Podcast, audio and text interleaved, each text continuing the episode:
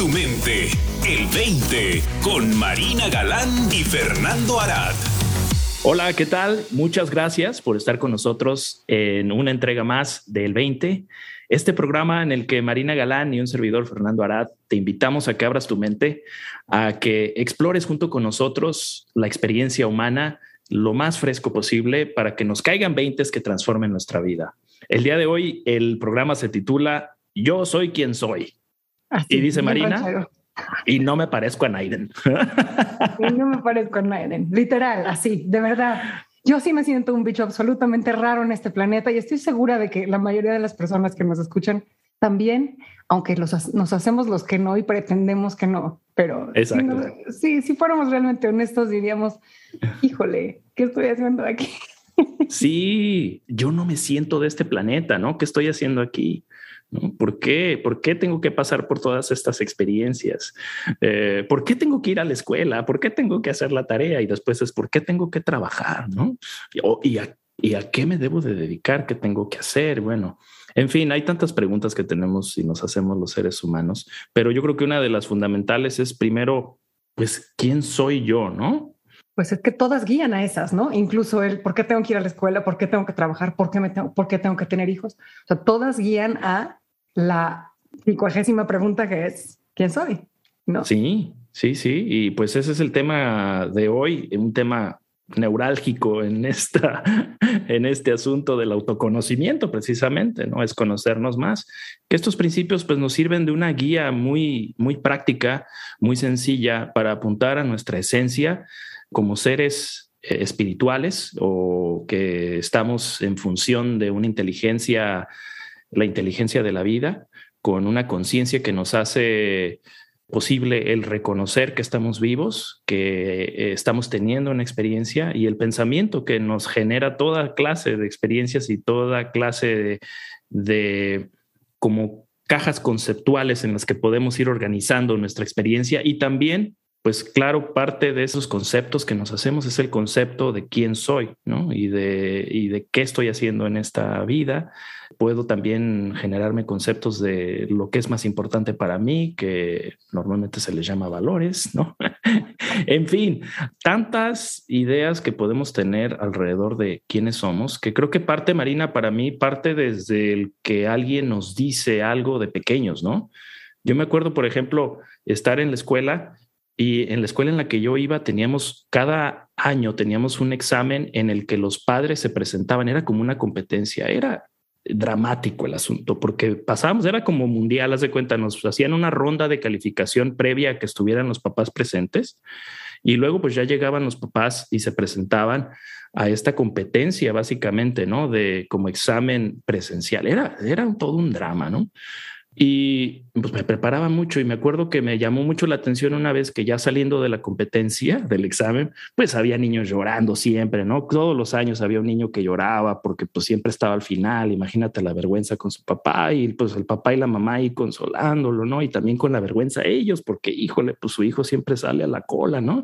Entonces, pues total, me acuerdo que un papá de un amigo, de un compañero, se me acerca y me dice, oye, qué bien te fue en el examen de inglés. Pues es que eres muy inteligente. Y dije, ¿en serio? no necesariamente me creía inteligente, pero me lo mencionó y dije, pues, ¿será? Y, y como que lo dudé, ¿me la creeré o no me la creo, no? Y para mí eso es creo que lo que sucede en la formación de nuestra identidad, ¿no? Alguien nos dice, oye, eres así. Y pues como que o te la crees o no te la crees, ¿no? Y de ahí creo que se empiezan a formular identidades, porque me acuerdo yo después pensarme como, es que yo soy inteligente. y después volverlo a poner como en tela de juicio. ¿Es cierto que soy inteligente? Bueno, y de repente me acuerdo que mi mamá me dijo, bueno, inteligente pues comparado con qué o con quién, ¿no? Porque pues eso es relativo. Pero lo que voy es, creo que mucho de esta formación de nuestras identidades, de, de creernos que somos X o Y, parten de como de una sugestión o de un comentario que lo hacemos nuestro y de ahí formulamos una identidad, ¿no? ¿Cómo lo ves? Pues es que mira, Fernando, hay dos cosas acerca de lo que estás diciendo que me parece importante rescatar para seguir.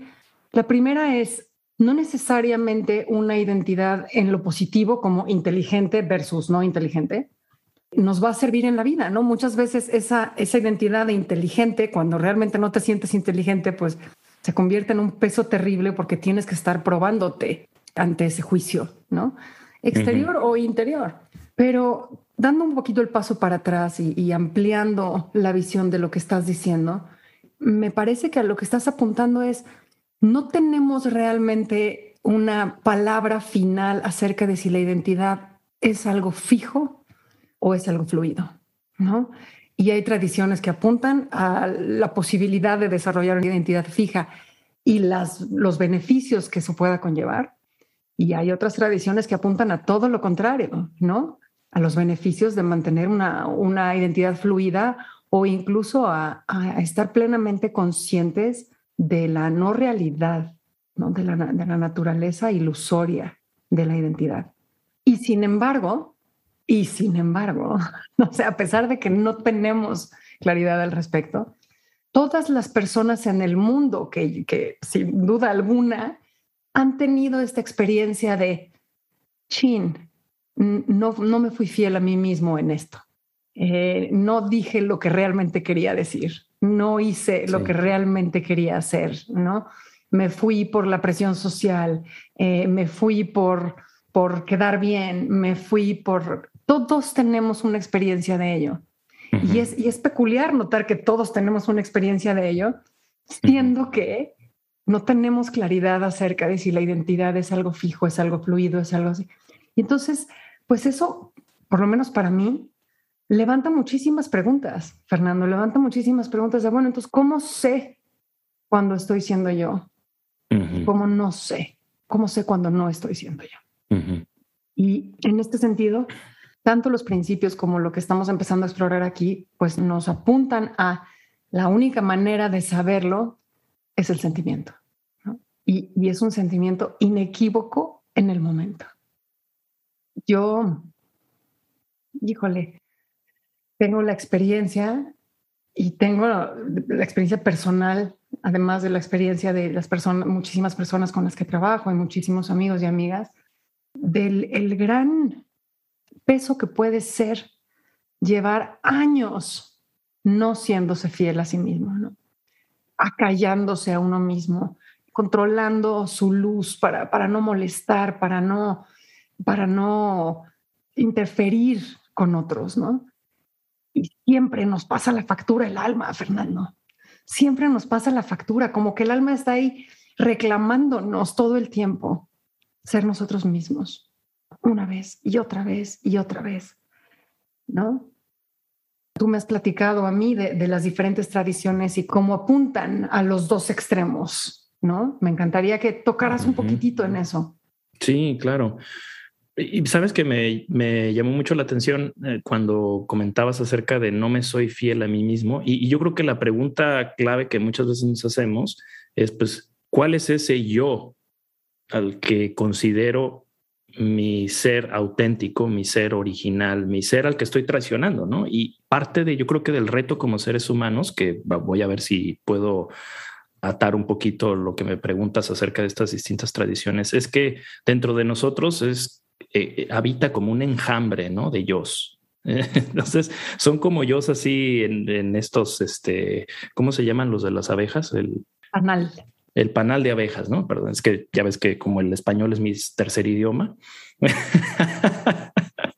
bueno, el panal de abejas y, las abejas son como estos distintos yo que tenemos, ¿no? Entonces, en el caso de lo que comentaba al principio, pues tengo mi yo inteligente y tengo mi yo que es un idiota y los dos habitan dentro de mí, ¿no? Entonces, si me identifico con esos pequeños yo, pues a cuál yo les estoy traicionando cuando soy un idiota, ¿no? Entonces, eh, lo más esencial quizá de mí sería como el panal, ¿no? Yo soy el panal en donde estos distintos yo habitan, van y vienen, ¿no? Y creo que muchas de las tradiciones hablan de estos distintos yo, ¿no? Hay como el yo que es el yo falso, el yo socializado, es el yo de la identidad que se me generó a raíz de mi condicionamiento, a raíz de mi educación, a raíz de lo que me dijeron mis papás que soy. Soy un hombre ¿no? No soy una mujer, soy un niño, no soy una niña, ¿no? Entonces genero una identidad de niño, no de niña, de acuerdo a lo que yo me hago, ¿no? La idea que, que yo me genero alrededor de ser niño versus ser niña, ¿no? Cómo se comporta un niño versus cómo se comporta una niña. Y empiezo a, a adquirir todas estas distintas facetas de la personalidad, quizá, ¿no? Y las tradiciones hablan de cómo normalmente nos identificamos únicamente con todas esas facetas de la personalidad y no nos percatamos de que hay un yo más profundo, un yo esencial, ¿no? que es el, el, yo auténtico. Entonces, distintas tradiciones creo que tienen una forma diferente de apuntar a la autenticidad eh, que es la fuente de todas esas distintas facetas de la personalidad. Es a donde retornan todas estas abejitas, ¿no? Cuando salen y regresan, ¿no? La abejita eh, profesional, la, abejita padre de familia, la abejita hijo de mis papás, ¿no? Etcétera. Todas estas abejitas y todas estas personalidades que fluyen dentro de cada uno de nosotros. Pero hay un yo esencial que no necesariamente nos percatamos que existe. Y las distintas tradiciones tienen formas diferentes de ayudarnos a retornar, porque nunca hemos salido de ahí, ¿no? Y Sidney Banks también nos, nos indica que en realidad lo que estamos buscando no es algo externo, porque ya es lo más esencial de nosotros. Y cuando podemos como dejar que todas estas nociones e ideas de nuestros distintos yo y personalidades se desvanezcan y nos den claridad respecto a este yo esencial que es como conciencia pura, que es lo que decías, el alma, ¿no? Sentimos que nos traicionamos y lo que nos indica que hay como traición es la conciencia pura que le podemos llamar nuestra alma. Y esa conciencia pura, entonces, Fernando, creo que lo que estás apuntando es, esa conciencia pura opera en tiempo real, no opera a posteriori, ¿no? O sea, opera en, en tiempo real y siempre está presente. Entonces, cuando tú le estás siendo infiel, súper comillas, ¿no? Infiel a ti mismo. Aún si es que le estás siendo fiel a los valores que se supone que tienes, lo sientes. Eric Fromm habla de, de que el ser humano, de lo más que se siente avergonzado, lo sepa o no lo sepa, es el no serse fiel a sí mismo, ¿no? El, el, el, no poder ser auténtico y apunta a que no existe más gozo para el ser humano que el poder verdaderamente responder a ese movimiento natural, profundo del que estás hablando, Fernando, en cada una de las circunstancias que se nos presentan, ¿no? Ahora, no sé cuál sea tu experiencia, Fernando. En mi experiencia, el conocimiento y el entendimiento de los principios a mí me han ayudado a descubrir la capacidad de escuchar a ese ser profundo, o sea, de crear el tiempo y el espacio necesarios para escucharlo. No, no actuar en automático desde el condicionamiento, desde lo aprendido, desde, desde quien creo que soy, desde el ego, y realmente darnos la oportunidad de, a ver, espérame tantito, déjame ir para adentro y checar conmigo mismo, ¿no? ¿Qué, ¿Qué procede? Me pasa constantemente que alguien me pregunta, ¿cómo estás? Y se extrañan de que hago una pausa como para checar conmigo cómo estoy, ¿no? Y me dicen, oye, ¿qué onda? ¿Por qué? ¿Por qué haces esa pausa? Y digo, pues porque eh, sí. estoy evaluando realmente cómo estoy para poder contestarte, ¿no? Y, y, les da risa y se extrañan y me tiran a loca. Pero bueno, ahí está esa posibilidad de yo soy quien soy, ¿no? De, Así es. Fíjate qué interesante. Ahora, me da la impresión de que esto que decías, ¿no? Socialmente no hay mucho espacio para eso, es porque estamos acostumbrados a tomarnos las cosas tan personalmente, ¿no? Y todo lo que el otro dice creo que es sobre mí. Entonces, si a mí de pronto me molesta el ver que tú haces algo y me doy el tiempo de, de sentir que me molesta y de cuestionarme que me molestó, y de repente tú me preguntas, ¿qué pasa o en qué estás pensando? Y yo te contesto, es que fíjate qué interesante, me molestó que dijeras esto. Inmediatamente te lo vas a tomar personal. ¿No? Oye, espérame tantito, no sé qué. Y, yo no necesariamente estoy hablando de ti, estoy hablando de, de mí y del hecho de que a mí me molestó. Pero como vivimos en un mundo que entiende la vida y la realidad de afuera hacia adentro, pues no hay espacio para estas conversaciones más honestas, más profundas de exploración, de no tomárselo personal y ver, ah, ok, esta está siendo tu experiencia. Fíjate, qué interesante.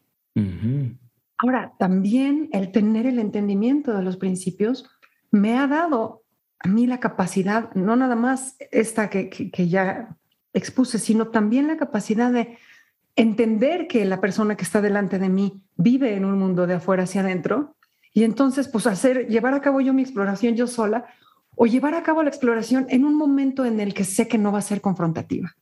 ¿Me explico? Sí. Y en ese sentido abre las posibilidades de seguir siendo yo sin necesidad de, de, ser un incendiario, ¿no? De ir prendiendo fuegos por el mundo. ¿Me explico? Claro, sí, no. Como siempre, Marina, pues nos compartes tu sabiduría, que es sabiduría pura. Eh, yo comparto contigo lo que comentas acerca de la posibilidad que nos permite el explorar estos principios, es realmente conocer, primero, si no tenemos una verdadera experiencia de ese ser esencial que es pura conciencia o conciencia pura, como decías, en tiempo real, no es un producto de nuestra memoria, la personalidad es producto de la memoria porque lo hemos venido aprendiendo y lo hemos venido modificando y lo vamos como que le vamos dando brillo, ¿no? La vamos queriendo hacer más bonita porque pues obviamente nos trae mejores resultados en la interacción social, ¿no?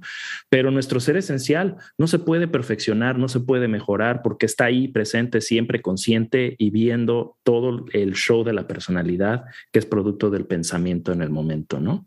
Y no es resultado de la memoria. Exacto, no lo puedes manufacturar, ¿no? No lo puedes generar inclusive pensando o, imaginándote siendo de tal o cual manera. ¿no? Es, es conciencia pura, es simplemente la capacidad que tenemos como seres humanos de tener conciencia de toda la experiencia. Eso es lo que yo considero como nuestro ser esencial, ¿no? que en algunas tradiciones le llaman alma. ¿no? Es conciencia pura y es individual. ¿Por qué? Porque lo que ocurre dentro de tu burbuja, dentro de tu alma, no es lo que está ocurriendo dentro de la mía, ¿no? Yo ahora te percibo en el Zoom y tú me estás percibiendo a mí y yo estoy teniendo una experiencia de todo esto que incluye también la voz esta que está narrando aquí en el podcast, ¿no? Pero detrás de esta voz y de todo este show que aparento ser, pues está esta conciencia pura que está que está ahí siempre, está presente, es una presencia, es una presencia, ¿no? Y esa presencia tiene un, tiene un feeling, tiene un sentir. Y creo que justo lo que mencionas, cuando tenemos esta sensibilidad de poder apreciar este ser más esencial, entramos en contacto con ese sentir y ese sentir se vuelve información muy valiosa para entonces nosotros en el momento de la interacción social podemos ver de manera más clara, más nítida desde dónde estoy actuando y desde dónde me estoy relacionando en esta interacción, ¿no? Me estoy relacionando principalmente en el acto del pensamiento y de mi personalidad, que no hay nada de malo con ello, todos lo hacemos, ¿no? Es, es parte de la interacción social que, generamos, o estoy viniendo desde un lugar más profundo, o digamos que peor aún, estoy queriendo presentar una imagen de algo que no soy, ¿no? Y cuando tiene uno la sensibilidad, sabes que no se siente cómodo salir desde ahí, ¿no? Yo eso también lo percibí y me encanta que lo hayas apuntado porque sí, a mí me ha servido mucho el darme cuenta cuando estoy actuando desde ahí, porque de alguna manera en nuestra sociedad se nos invita a actuar desde ahí, ¿no? Porque es el, es el, pues en la pantalla, ¿no? y pues desde chavos, ¿no? Desde la adolescencia yo creo que es parte del show. Es parte de lo que aprendemos, que no necesariamente es para nuestro bien, pero bueno. Sí, yo, yo recuerdo ahorita, ¿no? O sea, los entrenamientos que he tenido con pedagogos y educadores, la importancia que le dan a la construcción de la persona, ¿no? Y, lo hacen inocentemente, ¿no? Porque claro, pareciera que una, una personalidad robusta es útil en el mundo actual, pero no tenemos idea de las armaduras tan pesadas tan incómodas, tan limitativas que, estamos, que estamos construyendo con ello. Yo, Fernando, me quedo, a ti que te gustan los, los juegos de palabras, me quedo con presencia. Es previo a cualquier cosa y, y la posibilidad de vivir desde esa presencia absoluta, desde la libertad absoluta. Ahí está la invitación para el programa de hoy. Nos escuchamos la próxima semana. Gracias, Marina. Gracias a ti. Para más, visita el20online.com. Abre tu mente. El 20.